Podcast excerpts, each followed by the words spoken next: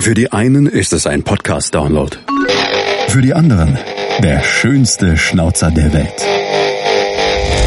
meinsportradio.de spendet im November für jeden Podcast-Download einen Cent an die Movember Foundation. Alle Infos dazu findest du auf meinsportradio.de slash Movember. Die Sportshow mit Malte Asmus. Alles rund um den Sporttag auf meinsportradio.de.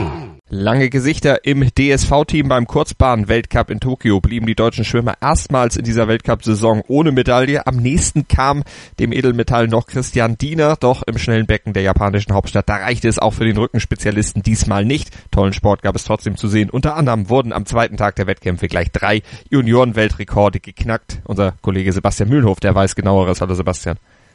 Hallo Malte. Erstmal zu Christian Diener. 100 Meter Rücken seine Strecke am Tag zuvor, über 200 Meter auch knapp am Podium gescheitert. Diesmal war es auch knapp, aber es reichte nicht 2,4 Zehntel. Ja, genau. Diesmal hat es nicht gereicht, nur war es ein bisschen größer der Abstand zu Platz 3, ähm, den diesmal der Japaner Masaki Kaneko ähm, eingenommen hat. Und man muss wieder sagen, es waren wieder die zweiten 50 Meter, also wieder die, die letzten 50, die ihm einfach gefehlt haben, wo er, wo er nicht gut war. Und zum Ende hin hatte eine 26,3 denn für die letzten 50 Meter gebraucht und dann die Leute vor ihm waren halt schneller um einiges. Also man anguckt, ähm, Masaki Kaneko, der von mir angesprochene dritte Platzierte, in 25,89 die letzten 50 geschwommen. Ja, und da ist dann entsprechend schon der Unterschied zu sehen. Das sind schon fast ähm, ja, über, vier, über vier Zehntel Vorsprung, die er sich dort rausgeschwommen hat, weil nach 50 Meter sah es nämlich für ihn ganz gut aus. Da war noch auf Platz drei Christian Diener, aber ja, die letzten, die letzte Bahn und die letzten zwei Bahnen haben es dann für ihn zu viel gemacht und dann weil es ist wieder nur Platz 4 geworden, wieder, wieder denkbar ungünstig für ihn jetzt zum ersten Mal in der Weltcup-Saison keine Medaille geholt in einem, in einem Meetingort, also von daher abhaken, weitermachen und dann in Singapur es besser machen. Man muss ja auch sagen, die Wettkämpfe in Tokio in jedem Jahr sehr, sehr stark besetzt, weil das für die Japaner auch sowas wie die Generalprobe für die japanischen Kurzbahnmeisterschaften sind. Da wollen sich die Hausherren natürlich auch zeigen. Das haben sie auch absolut getan bei diesem Meeting. Die anderen Deutschen konnten mit Diener dann sowieso nicht mithalten in diesem Weltcup. Ja, genau. Es gab wieder kaum, kaum Qualifikationen und auch in, also in den Vorläufen, wenn man sich das mal anguckt, Lisa Graf über 200 Meter Rücken war sie in 2.07.63 angeschlagen und ihr fehlte über eine Sekunde äh, fürs Finale und das ist schon entsprechend viel. Auch die anderen Deutschen waren weit weg von den möglichen Plätzen fürs Finale. Das war wirklich ähm, ja, ein Tag zum Vergessen, aus solcher Sicht den ganzen Weltcup eigentlich zum Vergessen.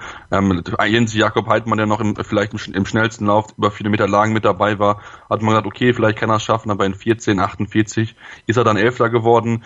Ist okay, aber wie gesagt, das sind halt nicht die Top-Leistungen, die man bisher in der Weltcup-Saison von den Deutschen gewohnt waren, wo durchaus einige Finalplatzierungen drinne waren. Ähm, und jetzt ähm, ist man, wie gesagt, das erste Mal ohne Medaille. Ähm, das jetzt, ist jetzt schade, aber das muss einfach das restliche Team, da muss einfach mehr kommen, weil es eigentlich nicht die Leistungen sind, die sie durchaus drauf haben. Und bei den 400 Meter Lagen, die du schon angesprochen hast, hatte am Ende Daya Seto gewonnen, der mehrfache Weltmeister in 3,57,66. Das war dann auch gleichzeitig ein neuer Weltcup-Rekord. Also das schnelle Becken in Tokio hat sich mal wieder bewährt gemacht für die Japaner in diesem Fall über 400 Meter Lagen. Aber nicht nur da, auch im Jugendbereich haben die Japaner einiges zu bieten. Ja, genau, das muss man sagen. Ähm, die, die junge Japanerin Rikako Ike, über die wir schon gestern gesprochen haben, hat wieder zwei Weltjuniorenrekorde geschwommen. Einmal über 100 Meter Schmetterling.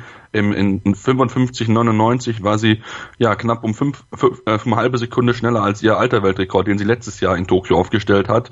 Ähm, konnte dort zwar nicht Sarahs Döstum gefällig werden die in 55.07, also fast eine Sekunde Vorsprung vor ihr angeschlagen hat und dadurch mit einem neuen Weltcup-Rekord aufgestellt hat. Der war bisher von der Australierin Alicia Coates gestellt, ähm, die vor denen vor vier Jahren auch in Tokio gestorben hat. Also man merkt, das Becken in Tokio ist wirklich sehr, sehr schnell und da hat sich äh, Sarah Döstum wieder mal bewiesen, dass sie eigentlich die Top-Schwimmerin ist über diese Distanz. Und Rikako Ika hatte vorher noch einen zweiten Weltjunior, also Juniorenrekord geschwommen und zwar direkt im ersten Rennen des Abends hat sie über 100 Meter Lagen ähm, in 57, 75 angeschlagen und auch dort ihren eigenen Weltjuniorenrekord verbessert. Diesmal waren es auch wieder eine halbe Sekunde, ähm, lag vorher bei 58, 24, also wie gesagt knapp eine halbe Sekunde wieder aufgebessert, aber für ganz vorne war es dann etwas schwierig, weil die Iron Lady Katinka Hostschuh war auch mit dabei und die hat das Rennen in 57, 38 ja klar gewonnen, muss man schon sagen.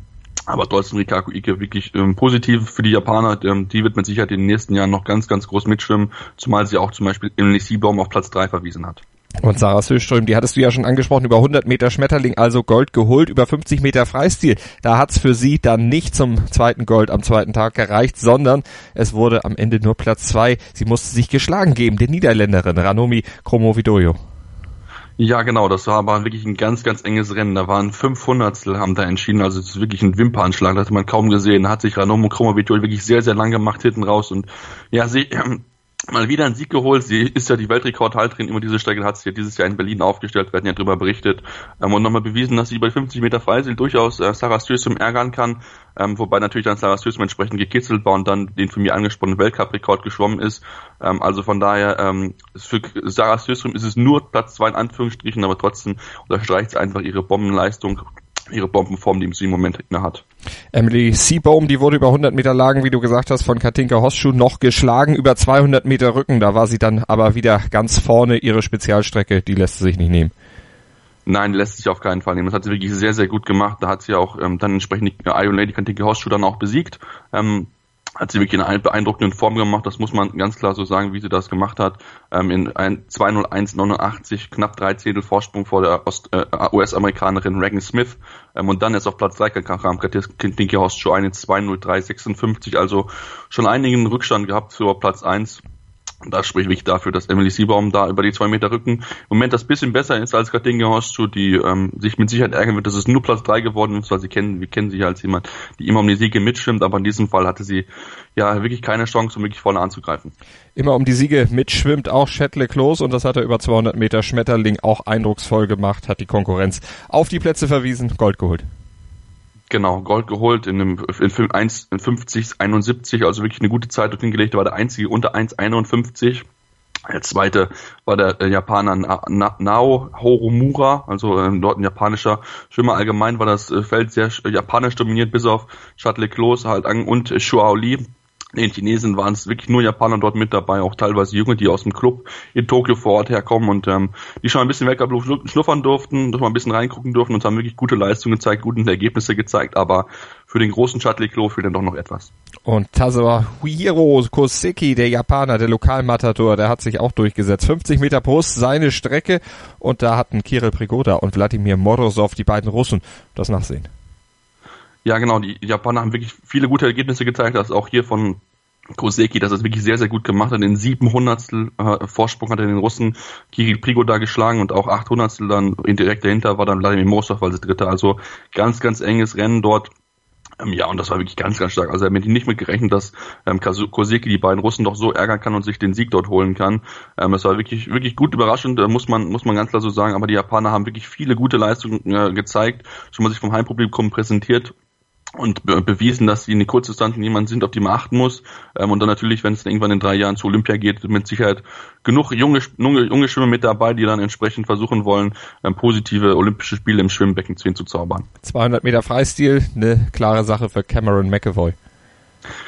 Genau, Cameron McAvoy hatte dort das Rennen klar für sich entscheiden können. Das war vielleicht ein bisschen überraschend, dass, dass es dann doch, doch so deutlich war im Endeffekt, ähm, oder beziehungsweise äh, re relativ knapp eigentlich war, aber dass er Chadley Close besiegen konnte. Das ist die größte Überraschung gewesen. In 1,43,37 war ja 1900 schneller als Shuttle Close, also dort ein bisschen für Überraschungen gesorgt, das muss man, muss man so sagen, aber vielleicht war einfach dann die Belastung von Shuttle Close, der kurz vorher schon das erste Rennen gewonnen hatte, vielleicht dann doch ein bisschen zu hoch und Cameron McEvoy konnte da sich wirklich ausgeruht reingehen, das Rennen für sich entscheiden. Ähm, war zwar nicht in Nähe des, äh, des Weltrekords, den ja Paul Biedermann noch hält, da war man vier Sekunden, also genau vier Sekunden drüber, aber es war trotzdem ein gutes Rennen zum Angucken.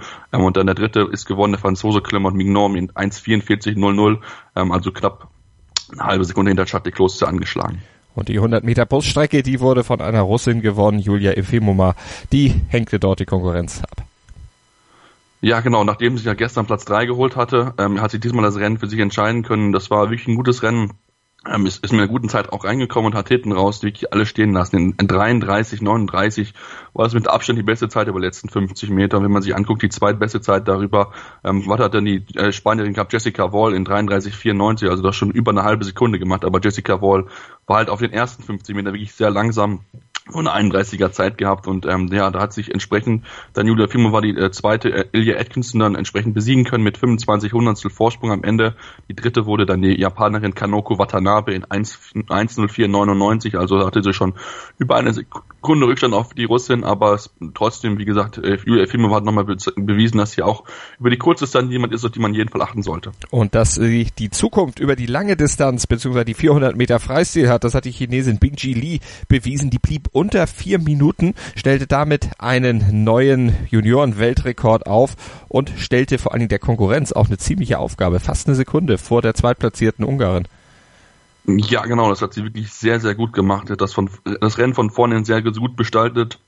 War wirklich ganz, ganz stark gewesen, ähm, nachdem zu Anfang ein bisschen die, ich habe die drittplatzierte Chinese am Ende Yi Dong ähm, ein bisschen vorne geschwimmen ist, hat sie dann auch gerade auf den letzten äh, letzten 250 Metern wirklich sehr angezogen. Das Rennen will sich entscheiden können und ja den eigentlich relativ neuen Junioren-Weltrekord äh, von Yian Yiha Wang äh, eingestellt war, hat ja darüber berichtet am Montag, dieser in, Be in, Be in Peking aufgestellt worden war.